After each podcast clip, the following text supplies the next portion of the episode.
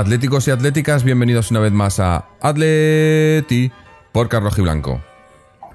Por fin empieza el movimiento, aunque quizás no, no de la manera que queríamos, el movimiento de fichajes nos referimos en el club, aunque como ya digo, pues no, no parece que, las cosas estén tan claras y, y- que, y que estén tan bien tampoco, eh, porque todo el tema este de Vitolo esta semana pues eh, ha ido para largo y todavía no sé, bueno, eh, habrá que ver qué pasa con todo el tema con las palmas y demás, pero pero la imagen de, de todo ha quedado bastante bastante pobre, bastante emborronada, ¿no? Y yo creo que, que se podían haber hecho las cosas bastante mejor y eso estamos hablando del primer fichaje.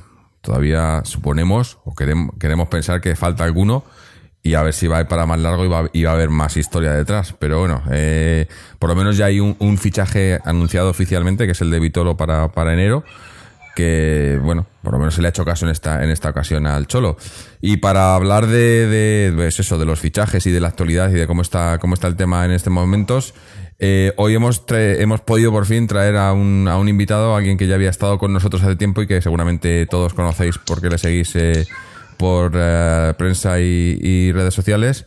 Alguien, bueno, atlético que, defiende los colores del Atleti allá donde va también y que, que es, un, es un orgullo tener a alguien así eh, que, que da información eh, sin contaminar sobre el Atleti. Estamos hablando de Rubén Uría. Rubén, ¿cómo estás? Hola, ¿qué tal? ¿Cómo estáis todos? Encantado de estar con vosotros. Eh, un placer para nosotros tenerte por aquí de vuelta. Fue, fue hace, hace un tiempo que estuviste por aquí, pero siempre, siempre es un placer hablar contigo y, y escucharte también y leerte y, y, en fin, eh, lo que digo, eh, alguien que, que no que, que habla del Atleti sin tapujos, que, que yo creo que está, está se ve muy poco últimamente en, lo- en los medios, ¿no? Sí, bueno, intentamos, intentamos, ¿sabes? No siempre se consigue, pero bueno, intentamos contar lo que eh, lo que pasa o estar cerca de, de lo que pasa. Lo que pasa que eh, en los últimos tiempos lo saber eh, la realidad de lo que pasa en el Atlético de Madrid es, es difícil, ¿no? Pero bueno, lo intentamos, lo intentamos, eso sí. Sí, sí. Y bueno, también están con nosotros los dos de los habituales, Fernando y Antonio. Fernando, ¿qué tal? Muy bien, pues muy bien. Contento de estar aquí otro un día más y dar la bienvenida a Rubén. Y Antonio, ¿cómo estás? Hola, ¿qué tal? Buenas tardes. Pues encantado, encantado de estar aquí y encantado de tener a Rubén con nosotros. Y bueno, Rubén, primera pregunta a- al trapo. ¿Qué te parece todo el tema este de, de Vitolo? Eh, yo es que no sé por dónde agarrarlo. Pues, eh, ¿sabes qué pasa? Que bueno, eh, yo creo que está por un lado las formas y por otro el fondo, ¿no? El fondo yo creo que a lo largo de todos estos días, eh, tanto muchos compañeros míos como yo habíamos estado informando de que todo lo que iba a hacer el Atlético de Madrid era legal, de que iba a poder pagar eh, esa, esa cláusula, que iba a hacer un préstamo a Las Palmas, que el jugador iba a llegar a Las Palmas y que en enero iba a estar cedido en el Atlético de Madrid. Al final ha sido así, y todo es legal y eso no va a tener ningún problema porque ya le he dado consultas a FIFA y a UEFA y por ahí no va a haber modo de meterle mano al Atlético de Madrid, pero luego pues está el tema de, de- de- las formas, ¿no? Porque lo que pensábamos era que el Atlético de Madrid iba a pagar la cláusula, pero ha tenido 40 días para pagarla, no la ha pagado y ha tenido que ser el Sevilla el que haya revolucionado la historia eh, diciendo que tenía un contrato firmado con, con los representantes de Vitolo y con el agente de Vitolo. Luego han sido unas horas eh, realmente raras donde yo creo que lo que ha precipitado los acontecimientos es que Simeone, el de siempre, pues ha cogido un enfado monumental cuando se ha enterado de esto, ha llamado a Vitolo para hacerle cambiar de opinión, ha presionado al Atlético de Madrid, ha dado un toque a la directiva y la directiva ha movido ficha y ha conseguido darle un giro de 180 grados a la, a la situación. Afortunadamente para el Atlético de Madrid, Vitolo no había firmado todavía eh, eh, el jugador con el Sevilla, pero en, caso contrario se hubiera quedado el Atlético de Madrid sin un jugador y al final pues la capacidad de Simeone para darle la vuelta a la situación ha logrado que, que el jugador siga en el o, mejor dicho, fiche por el Atlético de Madrid. Pero vamos, yo creo que ha sido una operación donde, como tú decías en la presentación, ha quedado en ridículo muchísima gente. ¿eh? Entre otras, entre otras cosas, hemos quedado en ridículo los periodistas. O en este caso he quedado en ridículo yo, porque claro, yo me cogí un rebote importantísimo cuando el Sevilla hizo oficial que había renovado eh, Vitolo, porque además es que, claro, tú no puedes pensar que lo que esté diciendo el presidente del Sevilla no es verdad. Es decir, el, presidente del Sevilla juró y perjuró que eso estaba eh, firmado. Y 24 horas después, pues eh, dijo que no estaba la firma del, jugador, con lo cual, pues el, la versión del presidente del Sevilla eh, fue la que nos, nos confundía a todos. Pero bueno, yo sigo teniendo la, imagen o la sensación de que si no es por Simeone, pues eh, Vitolo no, no hubiera acabado en el Atleti. Sí, bueno, eso parece, parece ser que ha sido el caso, ¿no? Que llegó. O sea, que el, el, mosqueo se le veía incluso, salía en el entrenamiento preocupado, con cara de, de, pocos amigos al Cholo. Y lo, que, lo que me preocupa es, es que es el primer fichaje y que ya tiene que estar empezando así el Cholo. Eh, bueno, que tampoco va a haber muchos fichajes eh, por, por otra inoperancia de, esta directiva, ¿no? Con el tema de la sanción. Pero, pero eso, nos queda Costa, por ejemplo, que está también supuestamente, dicen que, que sí está hecho, que sí quiere venir, que tal, pero negociando así, sin dinero por delante, que parece que es, que es, lo, que está haciendo el Atleti, pues difícil, ¿no? Porque también parece que la primera, la primera oferta que se le ha hecho al Chelsea, pues es, es muy baja, ¿no? Y, y jugamos siempre con, con, con, esa baza, ¿no? Y al final, pues, pues eso. Te salen las cosas más caras, yo creo. Yo no sé, no sé esta, esta manera de negociar hasta qué punto es efectiva. Mientras estamos hablando, ha venido por aquí también Israel, otro colaborador. Israel, ¿qué tal? ¿Qué tal, Jorge? Un saludo. He escuchado, creo que está Fernando por aquí también, ¿no? Y José y, y Rubén, ¿verdad? Sí, sí, sí pues eh, un placer estar con vosotros y la verdad es que pues estoy contento también de que podamos hablar un poco con Rubén porque bueno, nosotros, eh, ahora va el halago, nosotros presumimos un poquitín de ser pues eso, libres y es verdad, pero porque es muy fácil presumir cuando eres pequeño, pero cuando ya eres un periodista de verdad y no nosotros que, que al fin y al cabo somos un grupo de amigos y también se es eh, libre la libertad que demuestra Rubén Uría en sus opiniones, pues la verdad es que es un placer poder contar con él aquí. Uh -huh. Eh, no sé exactamente qué temas eh. ahora mismo. Muchas gracias. eh, estábamos hablando de, del caso Vitolo, obviamente, de, de pues eso, de, de, cómo se ha dado la operación, el, el esperpento que ha, que ha, sido todo esto, ¿no? Porque al Pero final. El esperpento también, el jugador tampoco ha quedado muy bien, ¿eh? Claro, bueno, si es que na nadie. El jugador, el Sevilla, el Atleti, es que al final nadie. El, el, uni el yo creo... jugador ha ido por interés económico, vamos, ha, ha, conseguido aumentar el sueldo, ha estado jugando a dos bandas. El más beneficiado a la larga puede haber sido Vitolo. Sí, pero yo no sé hasta qué punto ha, ha, ha sido por porque la ha querido así, sino porque el Sevilla no le, no le, no le daban el dinero de frente y el Sevilla pues también ha tenido que ha, ha intentado ahí sacar tajada, ¿no? Yo creo que es muy complicado. ¿Cómo el Sevilla puede anunciar, cómo el Sevilla puede anunciar una renovación en base bueno, yo, a qué? Yo, es lo que yo no entiendo. A, a, esa pregunta, Juan Fernando, yo creo que el Sevilla eh, se, se, apalabró, se apalabró esa renovación. Si no, no puede salir su presidente diciendo que bueno que va a renovar por cinco años. Eso estaba apalabrado. Lo que pasa es que a última hora, efectivamente, eh, a última hora se han girado los acontecimientos y ahí casi o todos sea, que estamos es un hombre, podemos decir que es un hombre sin palabra. Bueno, ese es un profesional del fútbol que busca su propio beneficio. Si, o sea, tú, si tú das tu palabra, ¿la cumples o no la cumples? Sí, pero bueno, él estaría jugando. ¿Sí o no? Estaría jugando. Pues eso es lo que estoy diciendo. Que lo, es que es un hombre es que sin sí, palabra. Pero, lo caballeroso es que sí, efectivamente, pero es que aquí estás metiendo otra variable, que estás que estás metiendo dinero y además dinero a las puertas, dinero mucho. Entonces eso lo, pues, lo trastoca todo. Entre el dinero, el entrenador y el dinero, lo segundo es lo primero. Así es, eso es. Entonces, es, ese motivo es poderoso. Y en este caso, pues tiene pinta de que, bueno, pues de que es confuso porque ha habido mil informaciones, pero sí tiene pinta de que estaba palabrada la renovación por el Sevilla. Si no, dudo que salga su presidente diciendo no eso sé. y quedando tan a los pies de los caballos como ha quedado no sé actualmente. Si... Y lo que también Rubén, tiene pinta de, de, de, Rubén, ¿es algo de Vitolo, de, de su posición? No, hombre, vamos a ver, lo que está claro es que el Sevilla tenía dos papeles firmados. Tenía un poder del, del padre Vitolo. de Vitolo. No, no, pero del padre de Vitolo tenía ah. una conformidad. Y luego, y luego tenía un mensaje o varios mensajes telemáticos de Vitolo diciendo que efectivamente que el viernes iría para, para allá. no decía Vitolo mm, gráficamente o no había firmado el contrato, pero Vitolo estaba dispuesto a ir a, a renovar por el Sevilla, porque se había cansado de, de, esperar al Atlético de Madrid. De hecho, el padre de Vitolo firma un papel porque eh, no, no, porque se le aparece el Espíritu Santo, sino porque el padre de Vitolo tendrá instrucciones de su hijo mm. para poder negociar. Bahía Internacional, además, que es la, la, agencia de representación, también está de acuerdo en, en, en, ese, en esa oferta de renovación que presenta el Sevilla.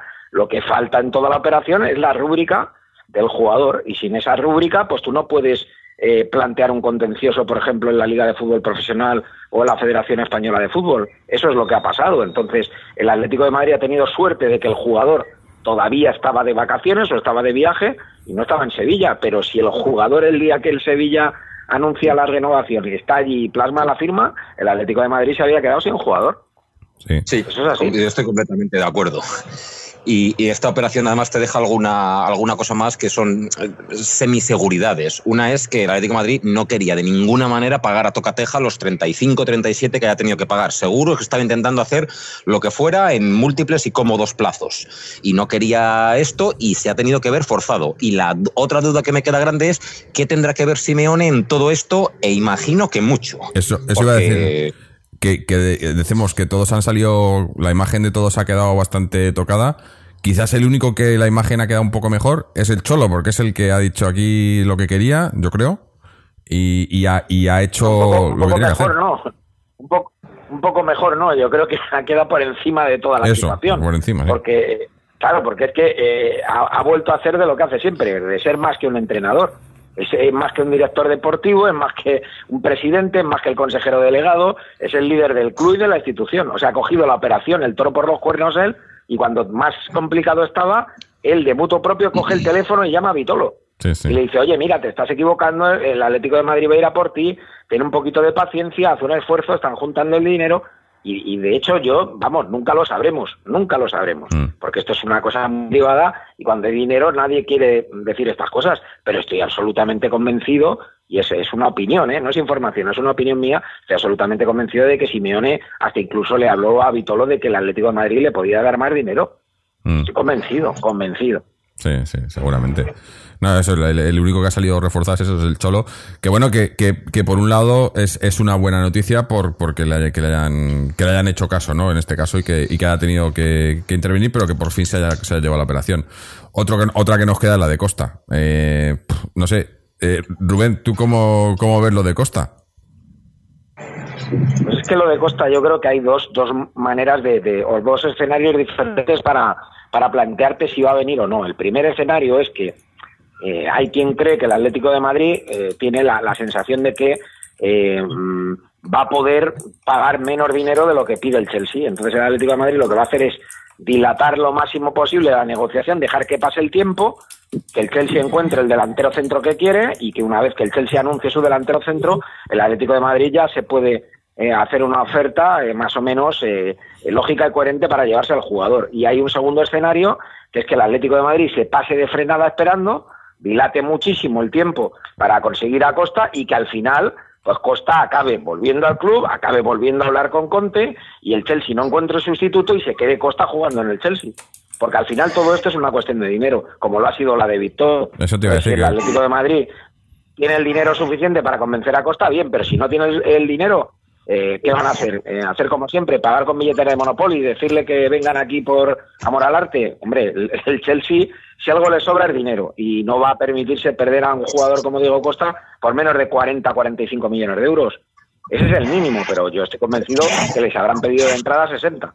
Sí, eso eso es lo que se rumorea, pero sí, esperemos que no se nos dé otro caso, otro caso Vitolo, ¿no? Además, eh, el, el problema en este, en este caso es que como eh, normalmente siempre nos quejamos de que hacemos los fichajes tarde porque estiramos demasiado el chicle y muchos jugadores que llegan tarde a pretemporada y tal, pero es que la pretemporada de, de- de Diego Costa supuestamente que va a durar cuatro o cinco meses, pues lo pueden alargar hasta lo que quieran, ¿no? Según, según su punto de vista. Entonces esto, eh, no sé, a mí no... Sí, pero la pueden...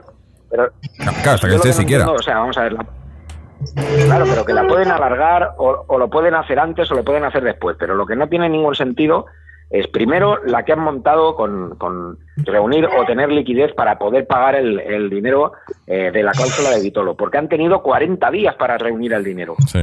En 40 días no reúnen el dinero y resulta que en, en, en 17 horas lo reúnen. Luego alguien no estaba haciendo bien su trabajo y ha tenido que venir Simeone, pegarles una bronca para que reaccionen. Eso es lo que ha pasado. Pero en el caso de Diego Costa, decir que, ahora, mm, si lo traen finalmente, lo van a poder pagar en, en plazos, no con dinero al contado. Hombre, vamos a ver que, el Atlético de Madrid dinero tiene, que es que eh, eh, el Madrid te ha dado 26 millones por Teo, que es que el Oporto te ha dado 20 millones por Oliver, que es que luego eh, Moreira es una ficha que te quitar de encima porque creo que finalmente se va al Braga. A todo esto el Atlético de Madrid va a cobrar si, si Morata se va traspasado del Madrid, es decir, que dinero hay, que, que habrá 45 50 millones de euros que ya van a entrar en el Atlético de Madrid. O sea, yo no creo que sea tan complicado, pero al final ya hay, cosas que se nos escapan a todos. Y hay quien dice por ahí que hay una teoría que es que eh, una vez que renovas el abono ya, ya no viene nadie. Sí, y eso que el abono realmente ahora mismo, a día de hoy, en el fútbol de ahora, tampoco es el ingreso primordial del- de los clubes. O sea, comparado con derechos de televisión o con sponsorizaciones o, o nuestro mercado persa de compras y ventas. Pero sí, no siempre, siempre ha sido así, efectivamente. Una vez que renuevas, una vez que ya los tienes atados a la afición, pues, pues efectivamente ya veremos a ver qué hacen. Yo tengo una duda. No, y si fuera y una es- temporada, si fuera una temporada normal, eh, eh, eh, no habría problema. Pero eh, recordemos eh, a todos los que nos estén, estén escuchando que la próxima temporada empiezan en el, el famoso nuevo estadio, en, la en el, en el cambio este forzoso de casa que se han inventado. Con lo cual, ahí sí que les interesa tener cuanto más abonados mejor y no desilusionar a nadie. Mm. ¿Tú crees que Y esto de empezamos? Recordemos.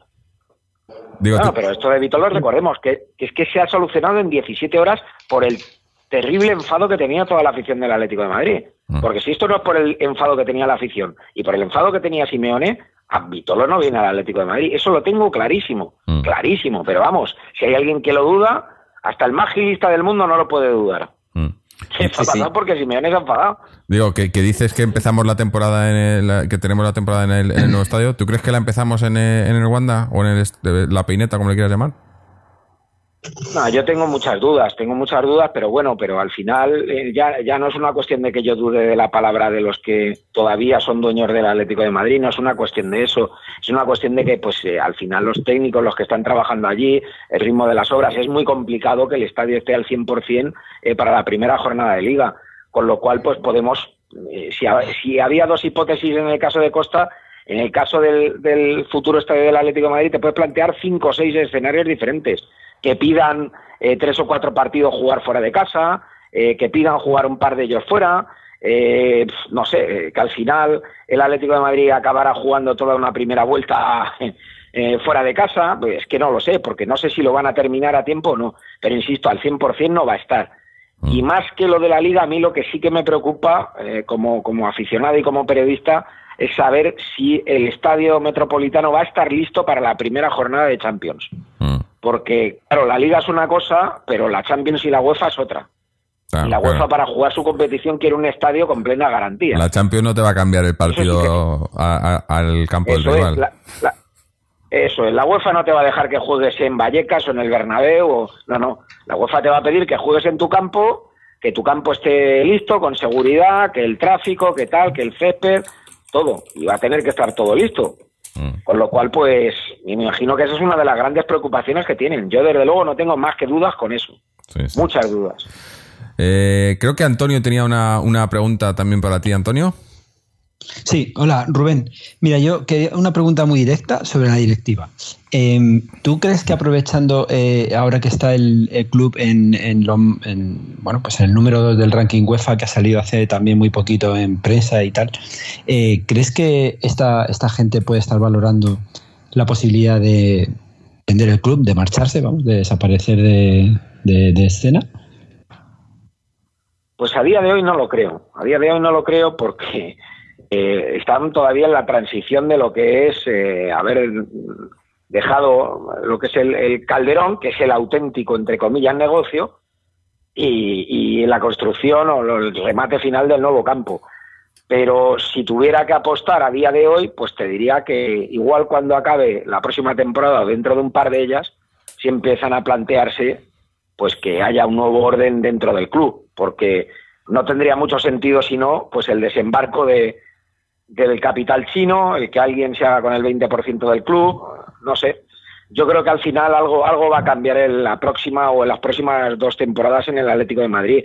Es normal, ya llevan mucho tiempo, eh, las cosas van bien en el club, eh, al final hay, eh, bueno, estamos viendo que hay continuas empresas de capital extranjero que se hacen con clubes históricos. Hace poco hemos visto cómo han comprado el Milán por, por mil millones de euros. O sea, yo creo que al final alguien acabará comprando el Atlético de Madrid. La clave de todo esto es, es que la parcela deportiva se siga manteniendo. Porque hasta ahora se le han negado dos Copas de Europa al Atlético de Madrid, pero en el sentido de que de si el Atlético llegara a una final y la ganara, la capacidad de que compren ese club o las oportunidades de que compren el club se multiplican por 20. Porque ya no compras uno de los mejores equipos de Europa, compras al campeón de Europa. Mm. Claro, claro. O sea que estamos en las manos del cholo.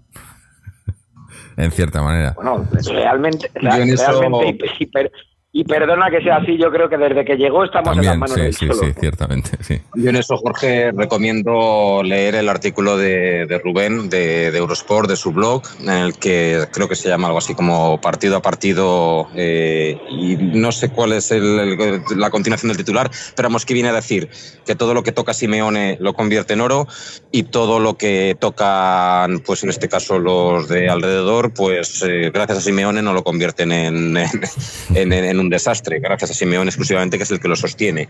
Y es un poco eso, porque parece mentira que teniendo pues eso, pues a Berta, a Caminero, a, a Miguel Ángel Gil, a toda la gente que haya pues a la hora de negociar los contratos o ver el tema financiero del equipo, es increíble que sea finalmente el entrenador el que tenga que llamar a un jugador, estar hasta las 4 de la mañana o 5 de la mañana según se leía en algunos sitios para, para convencerlo.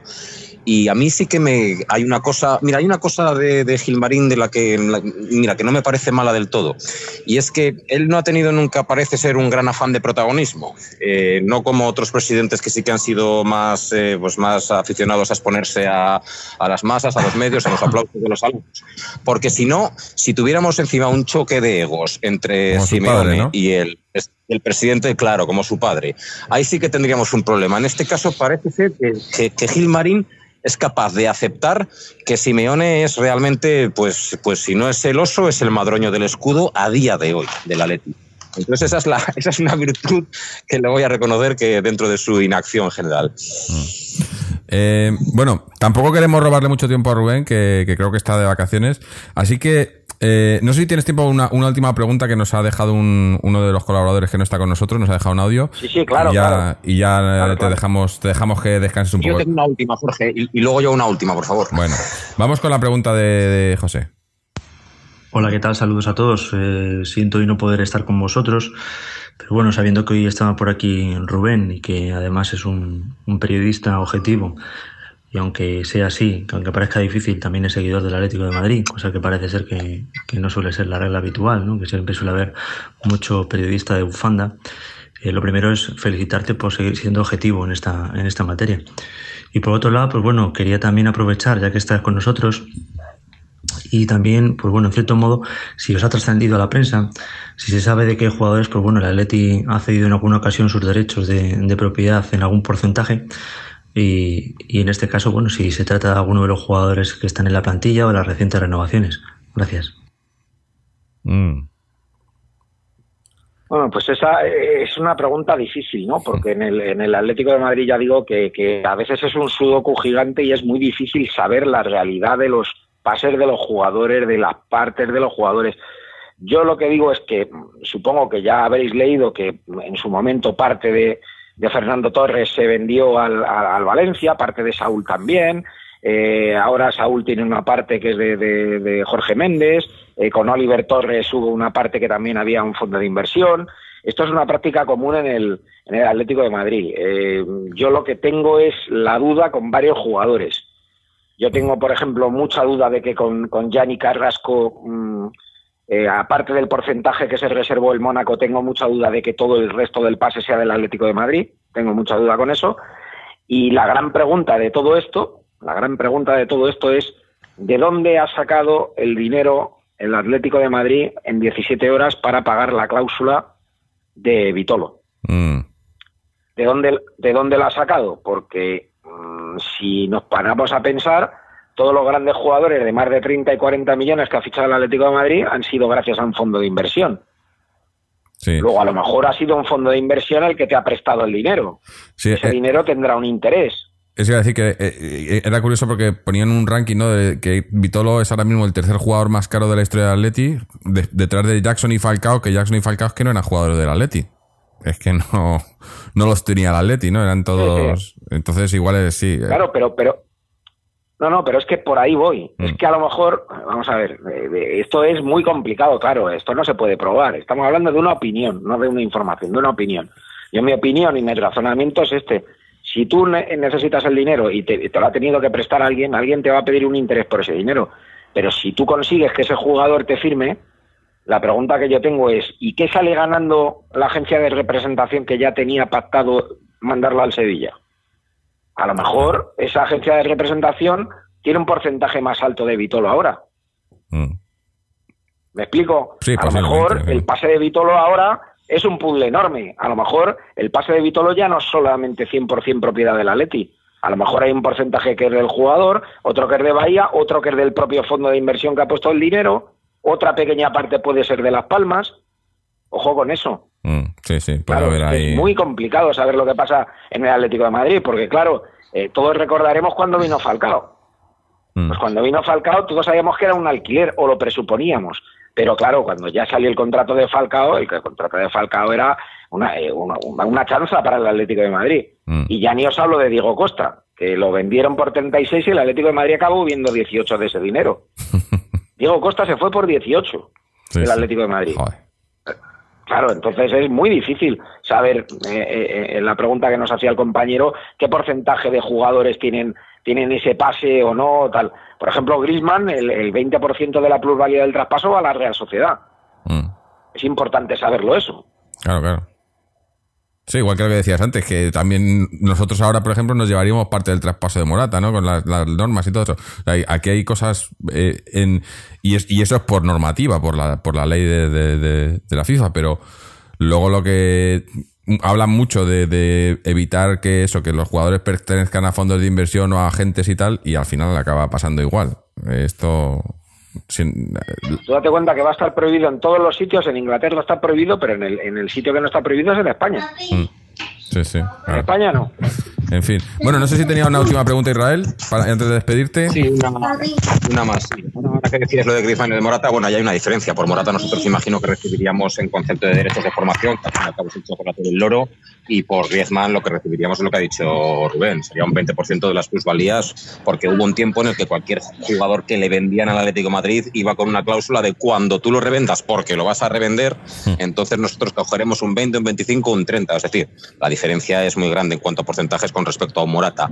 Yo mi, la pregunta va, va orientada a lo futbolístico, porque es que yo cuando hablo solamente del club y de todo esto, pues me deprimo, no, no, no, no, no estaría, no, no, no me aporta nada. A mí lo que me ilusiona realmente del Atleti es la parte futbolística. Entonces, la pregunta es, yo, yo creo, creo que va a venir Costa, porque creo que es una situación muy parecida a la de Vitolo. Creo que Simeone tiene poder, creo que Simeone ha conseguido a Vitolo y creo que Simeone conseguirá a Costa. Creo en Simeone. Porque además, sí, entiendo que lo van a estirar todo lo que puedan, porque teóricamente tenemos medio la sartén con el mango, por el mango. Hay que tener en cuenta que estamos hablando con el Chelsea, que no es el primo pobre, sino al revés, es un primo mucho más rico y que en cualquier momento el ruso, el de los oleoductos, dice, se acabó. Mira, a mí ya ni me llaméis, no quiero saber nada, no va y ya, y ya está. Entonces, a ver hasta dónde estiran, a ver si no cabrean a Simeone, pero quiero creer que va a ser capaz de que vengan. Entonces, asumiendo que puedan venir Vitolo y, y- y Costa, ¿qué te parece, qué te parecería respecto a, bueno, pues respecto a lo que tenemos ahora, si realmente sería el salto de calidad que yo creo que necesita el equipo para poder competir con actualmente un buen Real Madrid y con un Barcelona quizá algo más en horas bajas? Esperamos, si realmente supone futbolísticamente una diferencia importante con, con respecto a lo que tenemos y es lo que necesitamos para competir. En enero. Pues mira, a mí, so- a mí sobre enero, el claro. papel, claro, claro, es que esta es la cuestión, que esto va a ser en enero y hay que llegar a enero. Y a enero hay que llegar peleando con los otros dos monstruos, con la misma gente que tienes o menos. Mm, Porque, porque Tiago ya no está, porque Gameiro va a llegar eh, con la dichosa operación, eh, porque alguno de los que se ha quedado en el Atleti no da el nivel, es decir, eh, va a ser muy difícil. O sea, va a ser mucho más difícil la primera parte de la temporada que la segunda.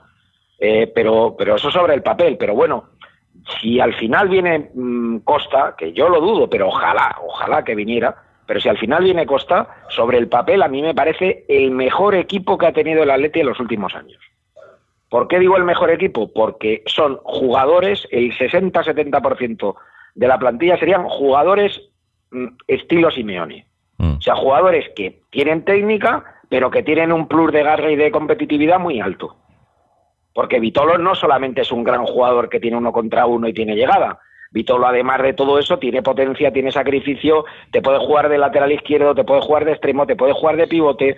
Es un jugador muy completo, muy completo y que trabaja. Y en el caso de Diego Costa, yo creo que es la guinda del pastel.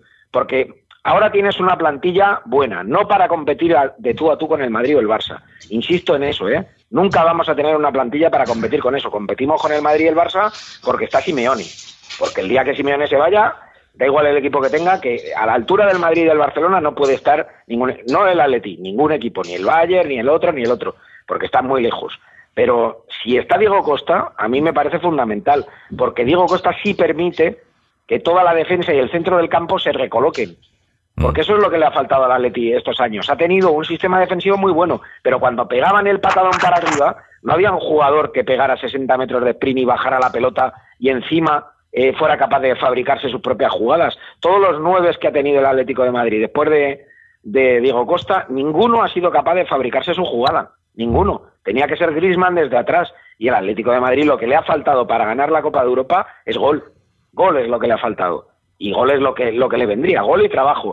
Con lo cual yo creo que si Diego Costa viene de verdad, eh, entonces el Atlético de Madrid sí podría dar mucha guerra, mucha. Mm. Eh, el problema de todo esto es en qué condiciones de clasificación va a llegar, eh, si llega finalmente Diego Costa en enero y Vitolo. Porque a lo mejor vienen Diego Costa y Vitolo, vienen en muy buena forma, pero el Atleti está al sexto. Claro. ¿Me claro. explico? Entonces es muy difícil. Mm. O, o- o vienen Diego Costa y Vitolo y resulta que en el grupo has perdido los dos primeros partidos de Champions. Sí. Ya te cuesta mucho remontar. Entonces, lo más importante eh, para el Atlético de Madrid esta temporada es empezar a tope el campeonato. Cuando digo a tope es los cuatro o cinco primeros eh, partidos ganarlos todos. Porque este año sí que va, va a tener un margen de, de error muy pequeño. Porque el Madrid viene de ganarlo todo y encima cada vez ficha más y mejor y el Barcelona está hambriento. El Barcelona sabe que si este año no reacciona, eh, pues le va a ir muy mal. Y Sí. es un equipo que tiene a Messi. Con lo cual este año es muy difícil para el Atleti. Y eso es así. Y encima es año, año de mundial con lo que va a estar todo más apretado, ¿no? Más partidos, menos descanso. Eh, Bueno, por eso creo que Costa va a venir, porque es año de mundial. sí, también. Puede ser. Ojalá, ojalá. Yo creo que estamos todos igual, ¿no? Estamos to- todos queremos que venga, todos tenemos esa ilusión. Y, y lo, lo- quizás lo que nos hace creer un poco más es que, como decías antes, si, si en esta operación de Vitolo ha tenido que ser el Cholo el que le llamase para convencerle, eh, lo que sí que se, se sabe es que, es que eh, Diego Costa está hablando con el Cholo, ¿no? Es el que, es el que está hablando con él, el que le está. Entonces, por ahí a ver si, si, si sigue haciendo lo que ha hecho con, lo- con Vitolo. Que también eh, eh, manda un poco huevo, ¿no? Que tenga que ser el entrenador el que acabe haciéndolo todo. Cuando tienes a toda esta gente detrás que ha comentado Israel. Pero bueno, eh, mientras, mientras al final salga la operación, eh, yo creo que, bueno, si en enero llegamos bien, ojalá.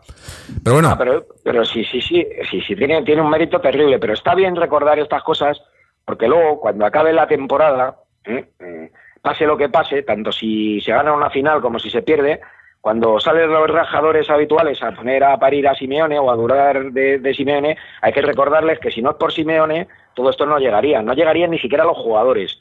Porque ya no estamos hablando de que ahora ha cambiado a Vitolo, es que os recuerdo que personalmente en su día convenció a Falcao. Mm. Pues recuerdo que en su día, cuando Griezmann estaba vendido, lo, lo convenció para que se quedara. Os recuerdo también que cuando Godín se iba, le cogió de la oreja y le dijo, tú de aquí no te mueves. sí, Es sí. que claro, es que estamos hablando de, de- de un tío que, oye, sinceramente, ¿dónde va a encontrar el Atleti un Simeone? En la vida lo va a encontrar. Y, y- y con todo el cariño y con todo el respeto del mundo. Es que eh, eh, una leyenda como ha sido Luis Aragonés, que en paz descanse, que lo ha sido todo en el Atleti, es que Luis era un entrenador, pero es que Simeone es un entrenador, es el animador, es el portavoz, es el líder, es el presidente, el secretario de- eh, técnico. Joder, pues el día que se vaya Simeone habrá que refundar el club, porque claro, va a ser otro Atleti.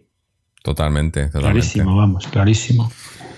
Bueno, Rubén, eh, no te robamos más tiempo. Muchas gracias por, por haber estado con nosotros y por, y por darnos Nada, esa un pregunta sincera. Y bueno, y a ver si, si hablamos próximamente y, co- y con mejores noticias, ¿no? Con, mejor- con, con Diego Costa o con, con algo bueno, ¿no?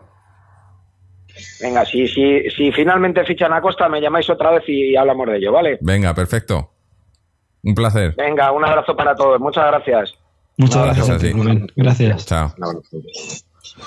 No, no. Bueno, pues eh, este era Rubén que, que bueno, yo creo que, que sobran presentaciones para cualquiera que, que se considere atlético, creo que, que, le seguimos. Y si no le seguís, los que nos escucháis, si, si, si hoy es la primera vez que oís hablar de Rubén, que puede ser también, eh, bueno, eh, tenéis que seguir, su, su- tiene un blog en Eurosport y bueno, también participa en, en televisión, radio, etcétera. Pero como habéis eh, visto, pues eh, oído, eh, es una, un Atlético de pro como, como pocos y que defiende al Atlético y que además, pues eso, pues tiene acceso también a, a informaciones que a lo mejor otros no tenemos, ¿no? Y hemos hablado mucho, pues, de to- del todo el tema de los fichajes. Sí, bueno, un- una, curiosidad que, bueno, igual luego se me olvidaba. Para mí, Uría es eh, lo que he dicho, o sea, es libre, o sea, porque nosotros lo que he dicho, eh, nosotros somos pequeños y es fácil ser libres, pero siendo un periodista profesional, eh, escribiendo, eh, siendo comentarista de Bein Sport es- y ser libre como es, eh, eso no, no es fácil, pero todo héroe, que para mí en este aspecto es un héroe comparado con el resto de periodistas que siguen al Atlético de Madrid, todo héroe tiene, tiene su némesis, su, su archienemigo prácticamente. Recordar que en el fichaje de Vitolo, cuando nos lo habían quitado el día de antes, cuando se anunció la renovación en la- de Las Palmas, había pasado una hora de la rueda de prensa de Pepe Castro y la portada de la AS Digital era Fabiño fichado. Sí, sí. A la media hora de Fabiño fichado era Fabiño en negociaciones con el Aleti. Y a la media hora de Fabiño con negociaciones con el Aleti era el Aleti niega cualquier contacto por Fabiño. Eso pasó en una hora, fueron las tres portadas de Las Digital que, que pu- publicó pues, eh, pues Picu, FJ Díaz, eh, siguiendo seguramente los dictados de la gente del club que a la- para la cual trabaja, además de su empresa, para, para, la- para, para quien sea, para, para Gil o para quien sea. Eso fue lo que ese periodista hizo y, no, no, no, no tiene que dar ninguna explicación ni tiene que tal cómo cambió en una hora de, fichado a negociaciones a no hay nada y solamente para tratar de, de establecer una cortina de humo con la cagada que había, la había una cagada en ese momento grande respecto a Vitolo. Pues esto lo que hemos tenido hoy, Rubén Uría, es todo lo contrario de eso. Mm. Sí, sí, es que eh, eh, lo hemos dicho muchas veces, ¿no? No consuman, ¿no? Es que es, lo de la prensa en España es, es, es un cachondeo, ¿no? Y, y, y eso, se de agradece mucho tener a alguien honesto. Sí, lo de Romero Díaz, yo que trabajo en prensa, os puedo decir que es casi heroico. Porque se está jugando su pan. O le pueden de- relegar a una posición secundaria. Y mucha gente traga y entra por el aro, la mayoría. Unos por miedo, otros por sacar beneficio. Y Rubén no entra por ese aro. Y tiene un mérito tremendo. Es, es un, periodista que lo haría bien, fuera periodista deportivo, periodista económico, periodista social, lo que sea, porque es un hombre íntegro. Y cuando una persona se íntegra y no se deja coaccionar ni, ni se compra, pues es una persona que vale para cualquier tipo de trabajo. Y es un ejemplo no solo para el periodismo, sino para los trabajos. Porque hay muchos trabajadores que no son periodistas, y, pero en sus trabajos también tienen que tragar carros y carretas y tragan. No, no, sí. Además, eh, creo cuando ya, ya estuvo aquí en el programa hace, hace, hace unos años, cuando, casi cuando empezamos esto. eh, parece que, parece, iba a decir el, tópico, ¿no? Parece que fue ayer. Fue hace ya casi seis años, ¿no? Cuando estuvo por aquí, me parece la última vez. Y, y nos comentaba, no sé si no sé si salió en el programa o si, o si fue ya fuera del programa, pero lo que tú comentas, eh, lo de las presiones que, que se comentan, pero que nadie dice nada, ¿no? De presiones de que si das una Son noticia muy reales. es real. A- Y a él le ha pasado en persona. Y además no sé, mm, por eso, igual la próxima vez que venga sí te- le tenemos con más tiempo, que hoy eh, estaba de, de vacaciones, tampoco le queríamos robar mucho tiempo, pero igual le pedimos que nos cuente un poco de esa historia, porque sí que son presiones reales y pasa. O sea, no, no son historias inventadas y, y, bueno, lo que, lo que estaba comentando Israel de, de qué ha pasado con, eh, con la prensa, con todo el tema de Vitolo, cómo cambian la noticia en, en cinco minutos para por, por, por órdenes de, de arriba, es, es que las hay, esas órdenes de arriba. O sea, no, no, no tenemos ninguna duda.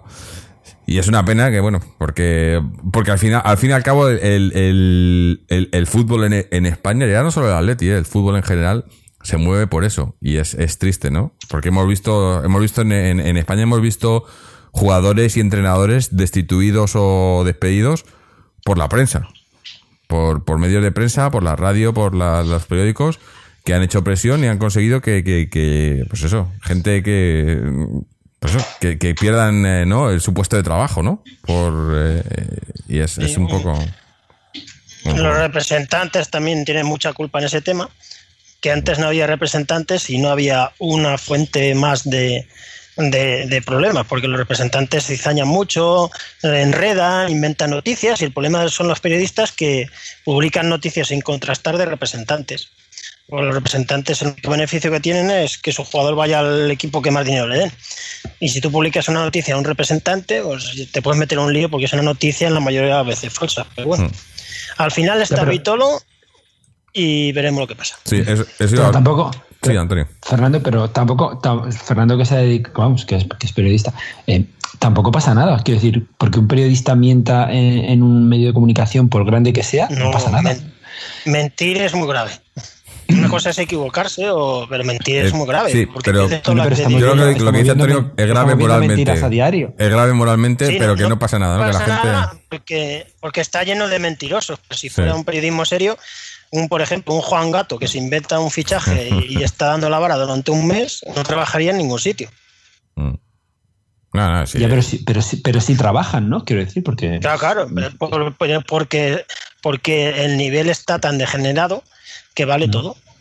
Lo, de- lo dijo García en muchas entrevistas después de dejar la profesión, que, que se vivía la peor época del periodismo español de la historia y- es una razón total. Es una pena porque es cuando más medios de comunicación, más opciones hay de comunicarse y es Claro. la peor época. Se ha convertido en un festival de, de rumores, de noticias tontas, un sálvame, pero en fútbol.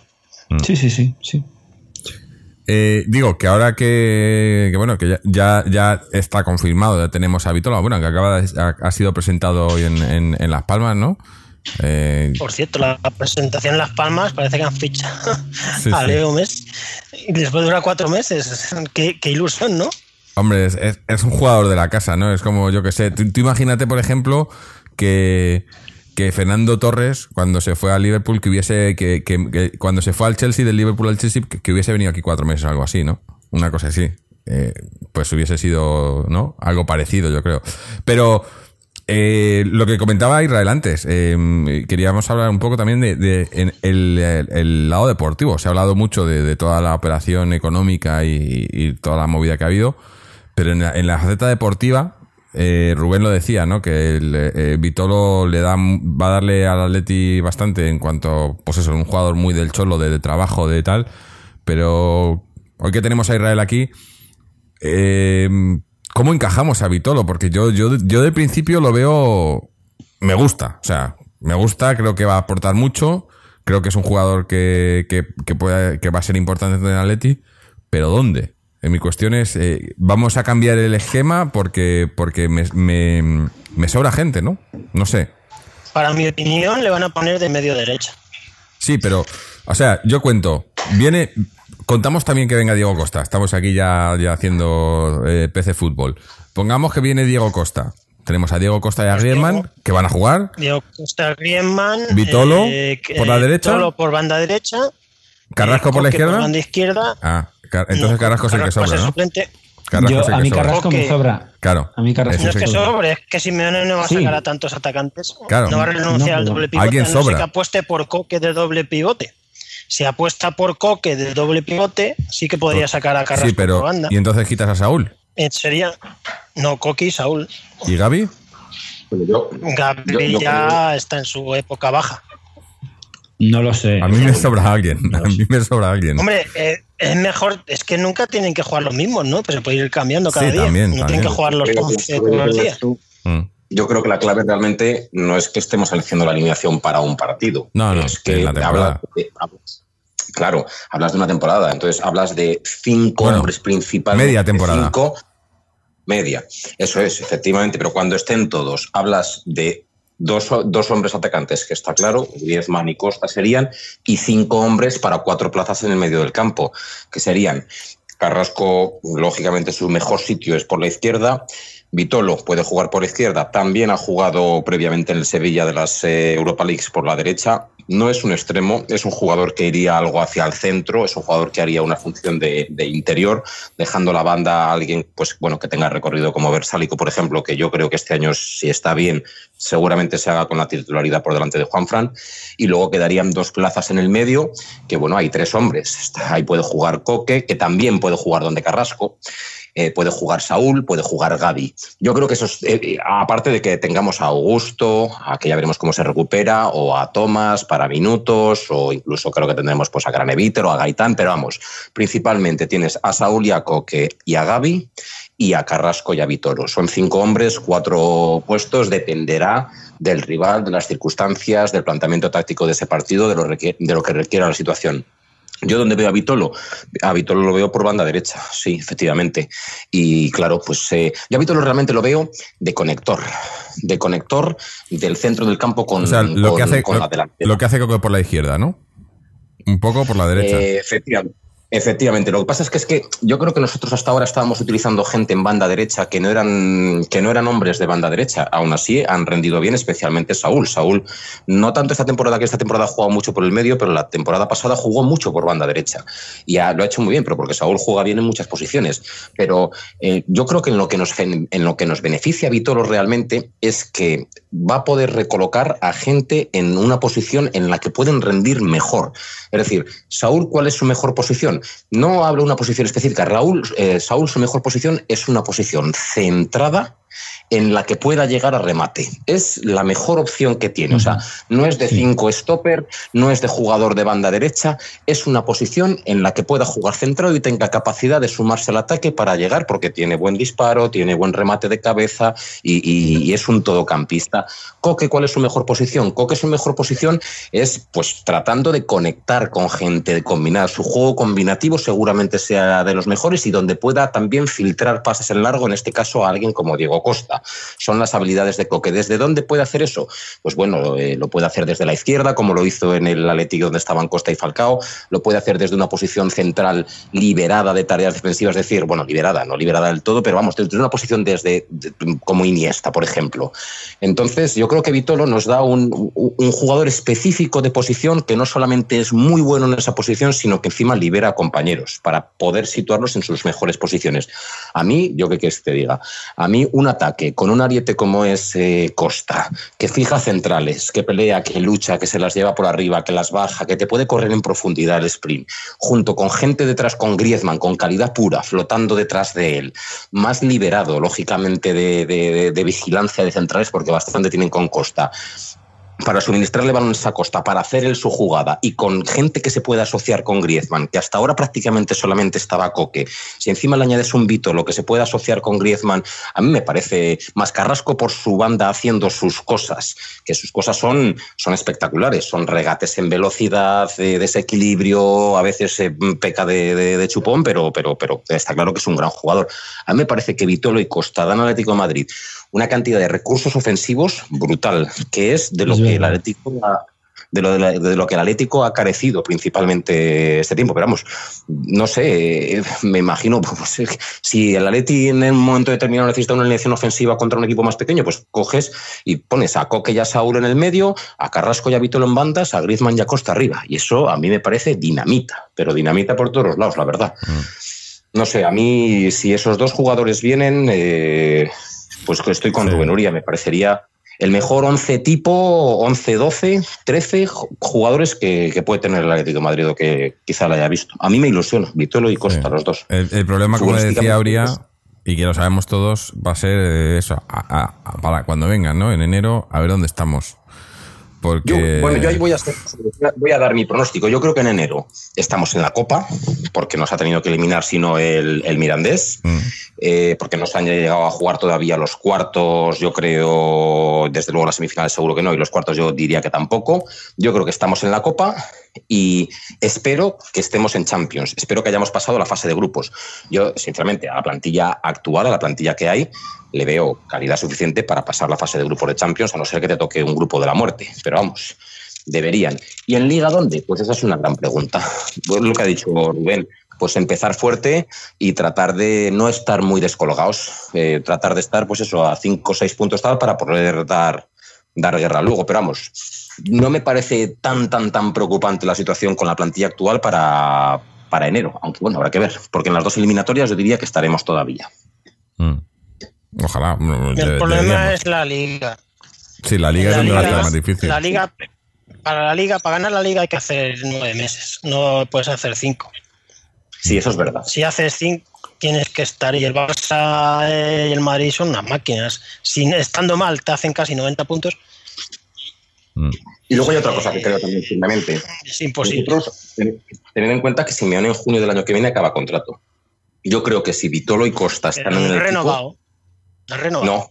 Yo ya No, me no, no, con esto, la no, renovación. no, No, no, va, esa es no, otra no, ¿Renova noticia. hasta el 2020 o...? No, no, no, No, eso no, nada. no, Es, otro- esa es otra noticia de mierda del pico este. No, no, no, no, que va, que va. Yo es que ya no sé ni Entonces- las renovaciones. Como no me las creo, pues eh, dicen, no Claro, renova hasta el porque- 2026. Eh, Como se renova hasta el Es 2080. que esto, esto y luego se van a ir. abri- cuando quieran. abrir el, el, arca- el marca o el as es, es como la- las, las eh, galletas estas de la suerte chinas, ¿no? Que te sale un mensaje diferente, depende de... Es lo que caiga, ¿no? No. No es. Es que, es- es que una cosa son las, las noticias chorras, que tú ves que son noticias chorras y tú eres libre de pinchar o no en ellas para ver el bañador de Cristiano Ronaldo, y, otras lo- y otra cosa es noticias de desinformación.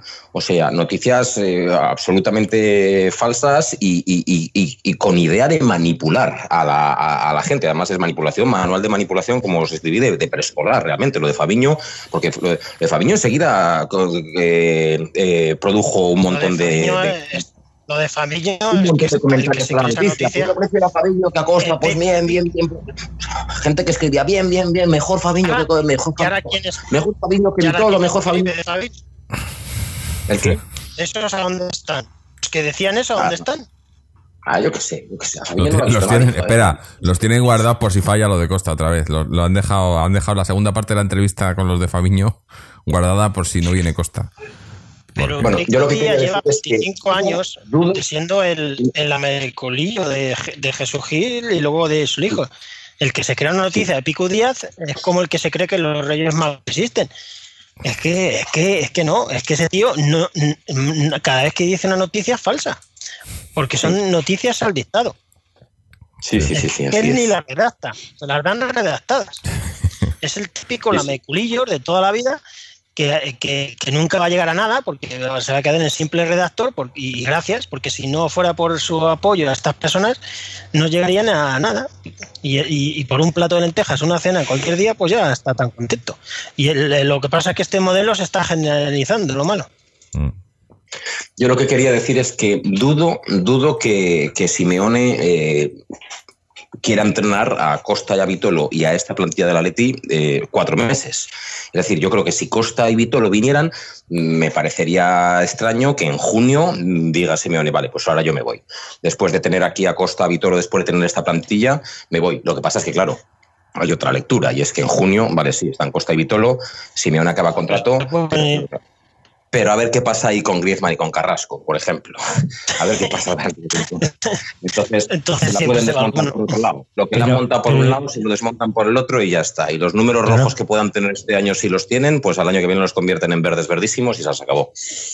Pero Israel, es que yo, por ejemplo, con Carrasco tengo muchas dudas, eh, incluso en enero, ¿eh?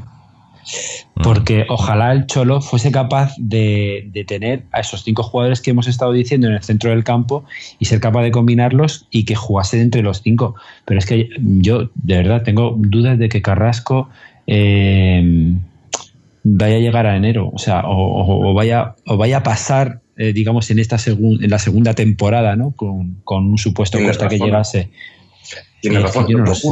La- la- ahí es donde yo querría, porque mira, eh, Pepe Castro, el del Sevilla, ha quedado a los pies de los caballos, pero y ha quedado muy mal y todo el mundo se mete mucho con él por bocazas, por decir que había un contrato que estaba firmado cuando no estaba firmado. Pero bueno, Pepe Castro lo que hizo fue creer en los mails que, que lo ha dicho telemáticamente, lo ha dicho Rubén, o sea, eh, los mails que, eh, que telemáticamente le mandaron de, Vitolo, de sí, sí, ok, Presi, creer en la firma de su padre, del padre de Vitolo, creer en Bahía, o sea, que hasta ahí no ha hecho nada del otro mundo. Y luego lo que sí que hizo Pepe Castro, y es de aplaudir, es lo que jamás han hecho los nuestros, de poner sus cojones y decir, yo no negocio ni un euro. Si lo quieres, pagas la cláusula.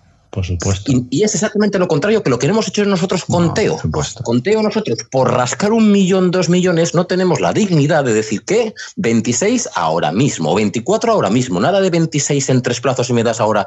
Y entonces, eh, por Carrasco, lo ideal sería, si tiene una cláusula que yo creo debe ser como la de Oblak o la de- debe ser de las de 100, que dijeran, así que te quieres ir, son 100. Son 100. Lo que pasa es que con esta gente nunca pasa eso, pero yo Pepe Castro, por mucho que lo, se metan con el Sevilla y tal, para mí lo que ha hecho Pepe Castro, y encima el nombre ha quedado mal, ha sido, ha sido, ha sido todo bien, ha sido de, de chapó, de buen presidente, la verdad. Yo, por ejemplo, con Carrasco tengo, tengo dudas de la relación que tenga con Simeone. Mm, porque. No hay sé. muchas dudas. No, es una no lo- relación profesional. Sí, pero, pero, No. pero yo no sé si Simeone lo tiene, lo tiene señalado, ¿eh? Por, quiero decir, por. por, por No de los los- suyos, eso está claro. Claro, entonces, a la mira, mínima que Carrasco. Primero, Carrasco yo creo que no va a ser titular. O sea, de, de modo general, eh, con la gente que hemos estado hablando, estando Vitolo, yo creo que Carrasco no va a ser, no va a ser titular. A ver cómo encaja Carrasco, no ser titular en, en el, en el Atlético de Madrid y, y- y ser suplente de los partidos que vaya a jugar. Y, y luego, claro, cómo va a dominar eso o cómo va a manejar eso el Cholo, ¿sabes? Porque claro, si no, si no va a jugar, si va a jugar Carrasco, Gaitán sobra, ¿no? Mm, Pues me parece a mí. eh, ahí yo discrepo un poco con vosotros, porque decís que Carrasco creéis que no es de los de, los de Simeone. A todos nos han vendido, todos nos ha dado la sensación de que Carrasco, pues sí, ha sido algo problemático, alguna declaración tal, pero para mí, el que no es de Simeone es Torres, que es cuando llega la, eliminatoria de semifinales con el Madrid, lo deja en el banquillo, en la primera. Cuando llega con el partido con el Leicester, lo deja en el banquillo, no lo pone. El que no es de, Simeone es mm, Gaitán, que sí que era de Simeone, pero que, pero que no juega, que no. Sin embargo, Carrasco, que llegó al primer partido de, semifinales contra el Madrid, tocado de, tres semanas o algo así sin jugar, infiltró, o no sé si infiltró, pero ese partido era titular. Es decir, Carrasco, eh, Simeone tendrá la relación que tenga con Carrasco, pero sabe que Carrasco es un muy buen jugador de fútbol. Entonces, Por, claro, ponerlo- por eso te digo que pone. ojalá, ojalá sea ponerlo, capaz. pues igual lo haría. Ojalá- Pero mientras sea mejor que otros, o sea que Claro. por mucho escudo que sea Torres y esto, en realidad Simeone con el que no ha contado a la hora de la verdad muchas veces ha sido con Torres, por muy bien que se lleve con él, mucho escudo que sea y entonces hay que diferenciar. Yo ojalá, ojalá sea capaz de, inser- de insertar a, a esos cinco jugadores que hemos estado hablando del centro del campo y hacerlos jugar y, y- y hacerlos felices a los cinco, ¿eh? porque, porque evidentemente o sea, sería un centro del campo brutal. O sea, brutal, además con una cantidad de variantes, lo que habéis, lo que habéis hablado, ¿no? Una cantidad de variantes Bueno, ofensivas, defensivas. Ya lo veremos. Ojalá, que- vamos. que hace, hace dos años también teníamos una delantera brutal, que si Correa, que si Vieto, se Jason, No, decíamos que teníamos no, mejores no. delanteras. No, no, no, se dijo, se dijo. Pero que teníamos Sí, mejor pero- delantera que el Barça y el Madrid. Y una de las mejores delanteras de la historia de Atlético. No, pero yo no sé. Sí, sí, proyección- sí, que sí, que se- Fernan- se- Fernando. Fernando se diría, pero, pero por ejemplo tienes a dos jugadores, Saúl y, y Coque, de la casa, con Gaby, que no, lo estamos dejando un poco como ahí apartado, ¿no? Pero, pero son dos jugadores de una proyección tremenda.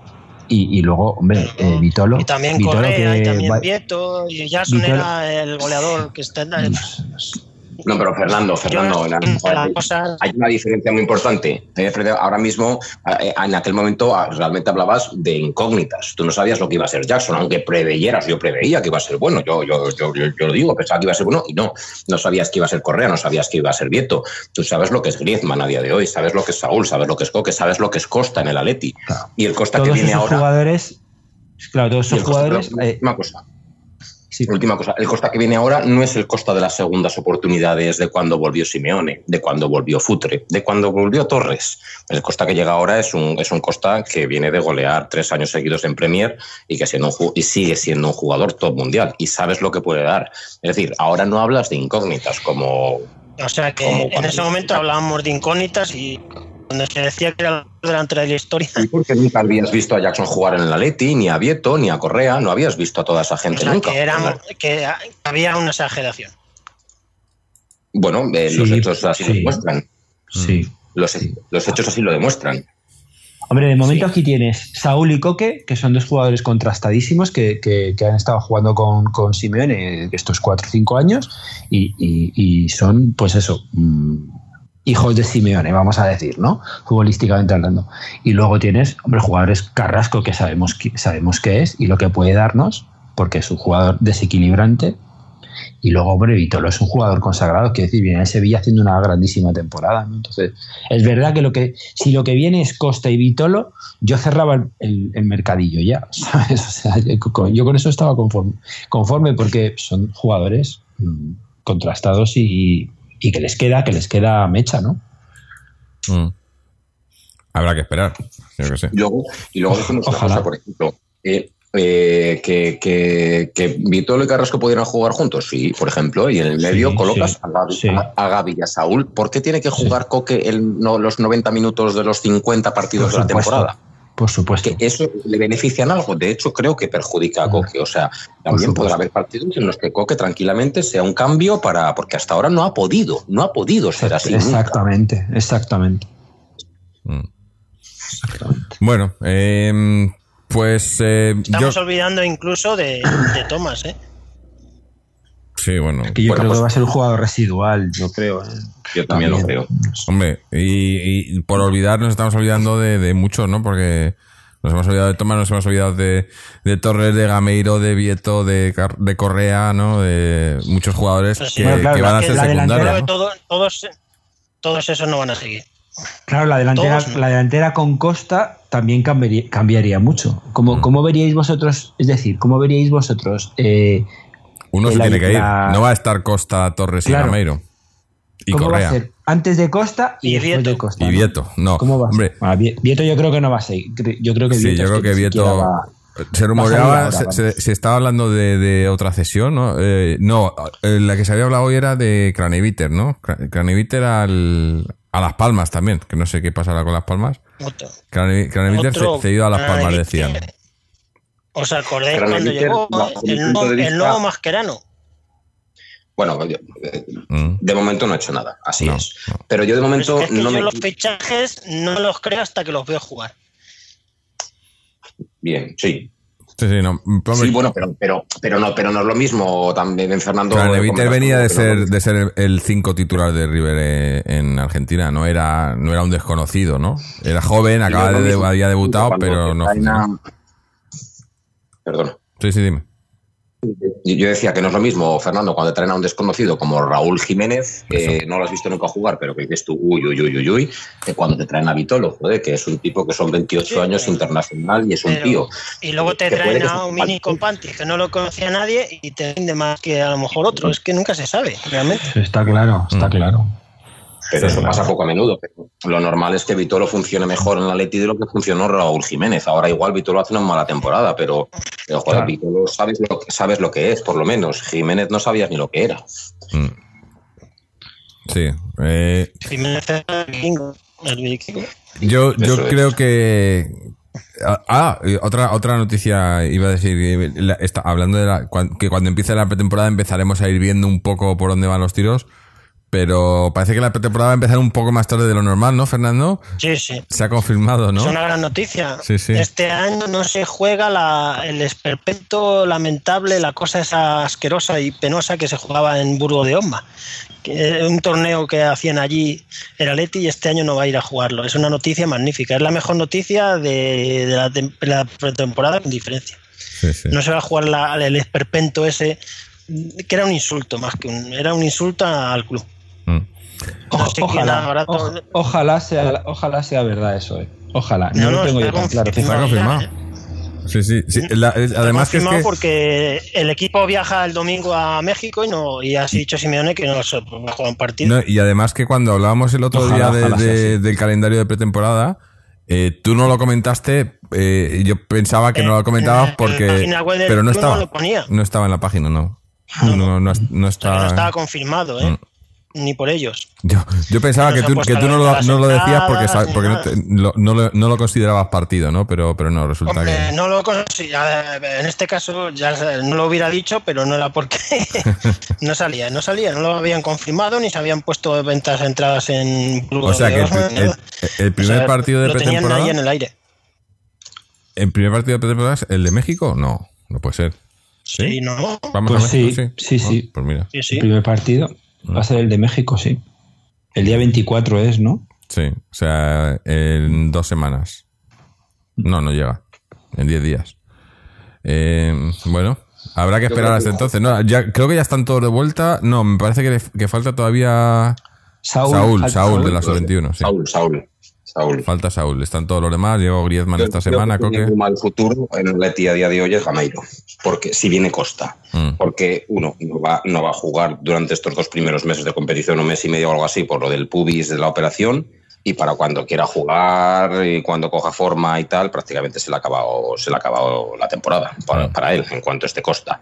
Y yo entiendo que el Atleti debería de quedarse pues eh, con, si viene Costa, con Griezmann y Costa y un cambio de cada uno. Es decir, pues un cambio de Costa Torres y un cambio, y un cambio de Griezmann Correa. Se acabó. Sí, Entonces, yo Gameiro- acuerdo. Gameiro- Sí. Gameiro yo creo que sobra. Y otro que también yo creo que sobra y que le quitaría minutos a Tomás eh, sería Gaitán. Gaitán, sí. Gaitán- Gaitán y Gameiro, las do- los dos fichajes de la temporada pasada. El Fuera. problema es a dónde los colocas. Ya, colocas bueno, estos? hombre, Todavía tienen cartel. una cosa. Eh, sí, a ver, Pero a menor precio, ¿eh? Sí. Sí que los colocas, ¿eh? Sí, sí, que los colocas, que quieras que no, joder, que eres el Atleti, que eres, como han dicho antes, top 2 de UEFA ahora mismo, semifinalista, sí, sí. finalista y tal, que tienes una pila de equipos eh, de media división alta en Inglaterra que se matarían por tener a Gameiro, vamos. Por supuesto, O sea, por supuesto. Y con, y con dinero para poder pagarte, si no los 30 y tantos que costó, pues 25 kilos por un Gameiro. O sea, yo creo que, toda, que debiera de ser venden por posible. 25, vamos. Sí. Lo mismo. El, el problema va a ser si, si intentan hacer dinero con ellos. De- de- sacar más de lo que de lo que compraron, ¿no? Como, como les pasó Sí. con Jackson, ¿no? Y dan vueltas. Eh, Como vayan a dar vueltas, No, digo, la, el- el- la única opción de hacer eso es si hacen lo mismo que Jackson, de venderlos a China, que eso siempre está ahí la posibilidad ahora y, y, y- y eso sí que tienen dinero. Pero yéndose a otra liga de Europa, pues eh, perderíamos dinero, pero vamos, que tampoco es perder dinero, dinero perder dinero es, te- es tenerlos y tener que pagar la ficha sin que jueguen, ¿no? Eso es perder más dinero todavía, ¿no? Y, y que pierdan valor, pero bueno. Habrá que ir viendo cómo se va dando, pero, pero yo creo que sí, que está claro que los dos, los dos fichajes estrella de la temporada pasada no han funcionado y son los que tienen que irse. Eh, el otro que, sí que funcionó es, es Bresalco y, y, y ese está para quedarse. Y bueno, Y que, eh, y que Vito- y que Vitolo cierra las puertas, las puertas a, a Gameiro. A Gameiro. a Gameiro, a- a- bueno, casi a los dos, yo creo, ¿eh? casi a los dos. Sí. Pero si, si, ya, si ya con los medios eh, en esa posición que teníamos jugadores que pueden ser de banda, ofensivos, de último pase, de tal, de inventar un poco, si ya con lo que teníamos Gaitán era pues prescindible, pues ahora mismo con la llegada de Vitolo, Gaitán ya no sé dónde queda. Yo me lo cepillaba, la verdad. Bueno, pues eh, yo creo que con esto vamos a ir ahí cerrando. Hoy vamos a hacer el programa un poco más corto, eh, no tenemos tanto tiempo, pero, pero ha estado bastante entretenido.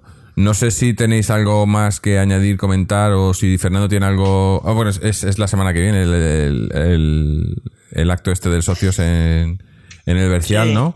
Se ha confirmado, se ha confirmado hoy un fichaje muy importante para los socios. Sí. El portero que decían que estaba cerca de llegar, que había jugado en preferente, pues ya está confirmado. Hoy ya ha firmado y ya hay portero de categoría para el socio. Sales, un portero que ha de prestigio en el fútbol madrileño de regional y ya se ha conseguido la firma y ya tenemos portero de calidad. Estupendo. Eh, bueno, pues eh, nada, yo creo que, que eso. Vamos a. Ah, eh, solo me faltaba decir que de parte del de todo el club me transmiten muchas gracias a todos los miembros del podcast por darles en voz el otro día, que están muy satisfechos. Nada, hombre, gracias a ellos por, por haber estado por aquí por y por, pues como le decíamos, habría, ¿no? Por defender los colores del Atleti, ¿no? Y lo que significa el Atleti, ¿no? Fuera de, de- de lo que viene siendo habitual. Eh, vamos a ir despidiéndonos, digo. eh, tenemos, eh, sé que algunos oyentes nos han mandado eh, cosas que quieren que comentemos. Hay uno in- interesante eh, que habla de, de la, la- el triste aniversario de, de 30 años del gilismo que se cumplen ahora. Eh, es una, una, idea para uno de los próximos especiales. Aunque hicimos algo ya parecido hace poco, hace, no sé si fue el año pasado, hace un par de años, pero, pero no estaría mal retomarlo otra vez para, mm, pues eso, para ver un poco de lo que estamos hablando, de lo que hemos hablado hoy también. Eh, y, pero seguimos eh, abiertos a sugerencias de, de los oyentes, nos que nos mandéis eh, lo que queráis eh, que toquemos en estos, en estos programas especiales de pretemporada. Y, bueno, y, lo- y lo que vaya saliendo también. Digo, sigo diciendo, tenemos entrevistas por ahí pendientes y además se nos acerca el, el, el 500, que queremos hacer algo especial. No sé, no sé qué saldrá por ahí, pero al- algo haremos. Em, Este es el 493, Jorge. 492. O sea, nos quedan 8 programas para llegar al 500. Estamos a 8. Sí, sí. Antes de empezar la liga, ¿será? Sí, ¿no? Sí, por ahí. Sí, sí, creo que No, sí. no sé, ¿eh? 8. Por ahí, por ahí, sí. Bueno, sí, a, un- a uno semanal, eh, por ahí. Igual, igual coincide. No sé. Ya veremos. eh, iremos viendo sobre la Bueno, marcha. porque la liga empieza en- a mitad de agosto. De creo, ¿eh? agosto. Sí, pues entonces Mitad de agosto, finales de agosto. No, porque pues como hay no- mundial en Rusia en el 2018, va a empezar la liga antes. Sí, sí. No ha salido el calendario, saldrá dentro de poco, pero yo creo que va a ser. Yo creo que están esperando a ver qué pasa con, con el Wanda para hacer el calendario. Estos, estos ya están hablando ahí con, el, con. Tebas para ver cómo, cómo se las montan. No se juega la liga, ¿eh? ¿Eh? Se, se suspende la liga española. Pues, eh, igual. Si ya han vete. pedido la final de la Champions del 2019, o sea que Joder. para el 2019 está. Sí, igual. Sí, igual. tranquilo, que igual, 2019 igual están está. los accesos ya. Eh, bueno, sí. En fin. Bueno, Les van a llevar en el helicóptero y lo sueltan ahí. de uno en uno. Eh, nada, eh, dar las gracias, bueno, a, a Rubén que ha estado con nosotros antes, a, a Israel, a Antonio, a Fernando, a José que nos ha mandado su audio, a todos los que nos escucháis y nos seguís, eh, que ya sabéis que podéis eh, escuchar este programa y todos los anteriores en nuestra página web www.atleti.com donde también podéis dejarnos vuestras dudas, sugerencias, eh, comentarios, eh, como ya hemos dicho, qué queréis de, qué queréis que hablemos y seguirnos en las redes sociales, tanto en Twitter como en Facebook, o suscribiros al podcast, ya sea en RSS, en iBox o en iTunes. Nada, nos despedimos. No sé, no sé, grabaremos la semana que viene, no sé exactamente cuándo, pero la semana que viene. Eh, a ver si podemos tener algún otro invitado o si no, pues un, un, un tema, algún tema importante o igual ese de, de los 30 años del gilismo. Así que hasta entonces, y como siempre, Aleti.